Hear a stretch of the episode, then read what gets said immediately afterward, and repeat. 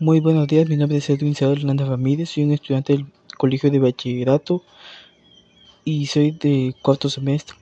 Hoy vengo a hablarle sobre las comunidades virtuales de profesionales y de negocios con un tema que tenga que ver con las comunidades virtuales educativas, el e-learning y diseños y herramientas colaborativas.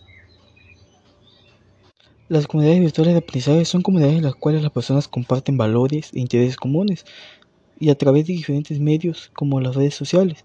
Una de sus características comunes son la participación si también suelen por lo general construir nuevos conocimientos, así como el intercambio entre esos mismos culturas o entre otras cosas.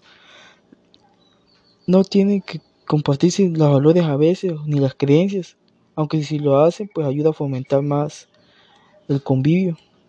A través de diferentes tipos de herramientas de comunicación, tanto asimétricas como sincrónicas, así como en texto y audiovisuales, se produce la interacción de este tipo de comunidades. El e-learning es un espacio virtual de aprendizaje orientado a facilitar la experiencia de capacitación a distancia, tanto para empresas como para instituciones educativas.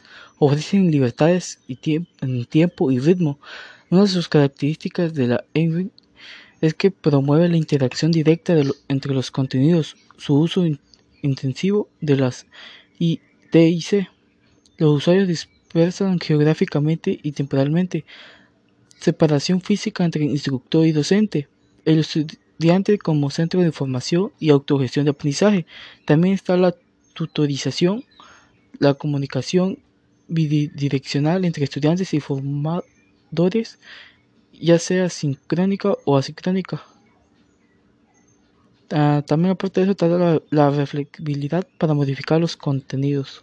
Para finalizar esto hablaremos de las herramientas colaborativas, las cuales son servicios informáticos que permiten a los usuarios comunicarse en trabajos conjuntamente sin importar dónde estén o lugar físico.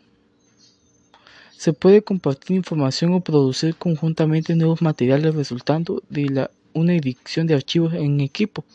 En un mundo globalizado, no solo las grandes empresas son las que necesitan comunicarse con otras sedes o departamentos ubicados en lugares distintos en el mundo.